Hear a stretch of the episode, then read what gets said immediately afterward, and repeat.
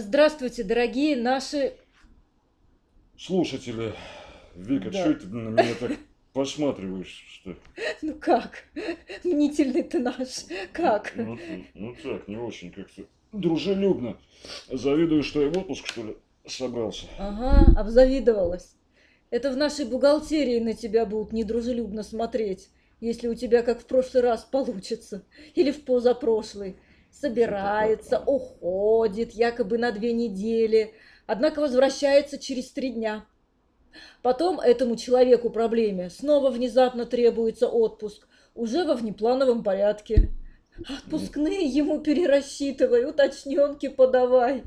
Володя, вид персона ты, фу ты, ну ты, ну. Ну, Прям, ви- прям проблема я. Ну, отозвали меня тогда из отпуска. Кто отозвал? Необходимость производственная и изменившиеся семейные обстоятельства. И мысли кого-то подставлять у меня не было. О каких уточненках-то вообще ре- речь? Ой, прям вчера родился, каких? По 6 НДФЛ при перерасчете отпускных за прошлый период. Ага. Мгм. Если сумма уменьшилась, а у тебя она уменьшилась, то уточненка необходима. У ФНС по Москве напоминает. А, Вот. а если мне доплатить отпускные надо, то не нужна? Да, тогда не нужна. Ну, тогда приношу свои, так сказать, извинения и обязуюсь впредь. В общем, исправлюсь. Ой, Вик, слушай, дай, дай- водички попить, вон бу- бутылка. А, а, на. А вообще я тебе официантка, что ли, Володь?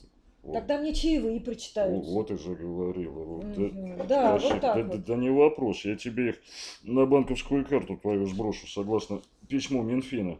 Кстати, и на НДФЛ сэкономишь, поскольку на чай это вроде как не заработок, а дарение. Вот актуальная, кстати, тема в последние месяцы в свете всяких слухов о тотальном контроле за счетами физлиц. Кстати, вот, да. и может тогда настроение твое улучшится, как Гришковец говорит. А то ты прям, прям своя, не своя какая-то сегодня. Вот, искришь аж. Ты меня ругаешься вообще? Оби- Обидеть человека легко, понять сложно. Да ладно. Это я так для общей профилактики. Ну, было бы за что вообще бы, как говорится. Ну, кстати, раз э, НДФЛ помянул, то бабушка, оплатившая обучение внука, вычет по нему получить не может, разъясняет Минфин. Вот, вот тебе бабушка и, и Юрий в день, и Юрий в день. А дедушка, а за, а за внучку все, молчу, Володя. молчу, молчу. Вот, только родители могут получить, это и ребенку любому понятно, даже еще необученному. Вот Минфин вообще в последнее время на теме нестандартных ро- родственных отношений подозрительно много внимания э, уделяет. Несколько писем было. В одном налагается табу на вычет за страхование родителя супруги страхователя, О, то есть, то, то есть тещи. О, как загнули. Ой, мама.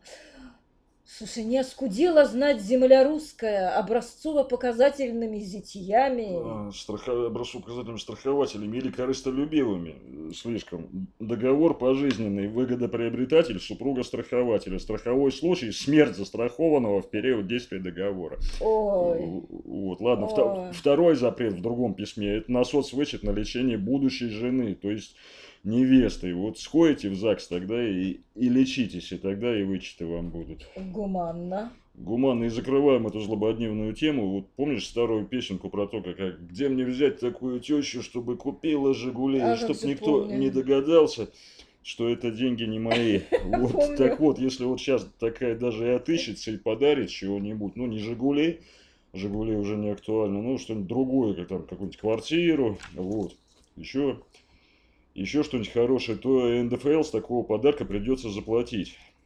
Речь в письме Минфина, правда, о свекрови идет. Но суть это не меняет. А суть такая, что теща с зятью это не близкий родственник, как и, свекровь невестки.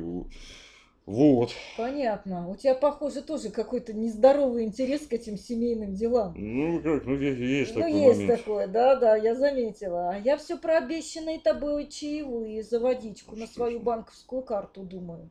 Вот смотри, Володь, допустим, я не официант никакой, а ИП. Ага.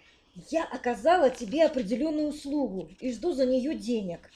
А вправе я вообще использовать для этого личный, а не предпринимательский счет? Ли- Личный счет в служебных целях? Ну, ты подведешь вообще меня под монастырь, Володь. Ну, д- за- за- Запро- за- за- запросто подведу, но запросто можешь использовать.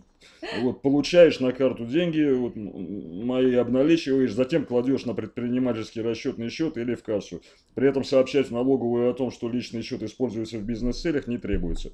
Это тебе разъясняю не я, разъясняет ФНС России. Так это как здорово. Ну да, но не стоит забывать, что получение денег от контрагента, то бишь от меня на личный счет, не поможет э, тебе, то есть ИП скрыть от э, налоговый истинный объем своих бизнес-доходов, поскольку налоговики имеют право запрашивать у банка информацию о, о всех счетах ИП, как предпринимательских, так и, так и частных. Успокоил, спасибо. Жду обещанных денег. Ага, да, что-то дорого мне водичка обходится. А тебя за язык натянули. А хочешь загадку? Валяй. Тебя решили привлечь к сверхурочной работе. А, не тебя, не меня. Меня. Тебя, да. тебя. Нужно для этого приказ специально издавать. Я человек исполнительный, непрекословный и покладистый. Меня просто можно попросить настоятельно. А вот Роструд настоятельно рекомендует. Несмотря на то, что нормами действующего законодательства издание такого приказа не предусмотрено. Однако его наличие целесообразно в целях упорядочения документооборота и во избежание разногласий с работниками. Ну, то бишь с тобой, Володя. Я забыл сказать, что я еще и не конфликтный. Ну, ну ладно, все, сдаюсь, сделала меня. Привлекайте, издавайте, прикрепляйте, закрепляйте, об- облагайте. А серьезным, в отличие от тебя, людям, нашим слушателям, я предлагаю заняться полезным делом и на всякий случай самостоятельно рассчитать показатель своей налоговой нагрузки, руководствуясь методичкой ФНС. На сайте у нас найдете как раз. А у тебя напоследок никакой душещипательной истории случайно не припасено, Володя? А, Традиционный? Да, Да, е- традиционный. есть немного. Давай. Вот, короче, дело такое. А, Коммерческий директор крупной компании, дама, посмела деликатно попросить у работодателя обещанную ей доплату. Работодатель неделикатно возмутился, отказал в доплате, понизил ее в должности, премии лишил. Вот. Женщина обиделась, написала заявление об увольнении по собственному желанию. А, Вот, работодатель согласился, однако через какое-то время женщина с удивлением узнала, что она уволена за прогул.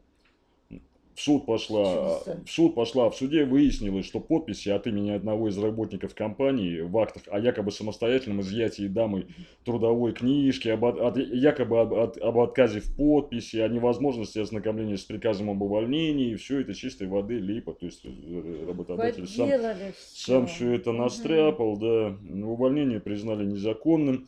Резюме такое по коту Леопольду. Друзья, господа, товарищи, наниматели, нанимаемые, все прочие, давайте жить и работать. Но не то чтобы совсем дружно, но хотя бы без таких вот подстав, по-человечески как-то.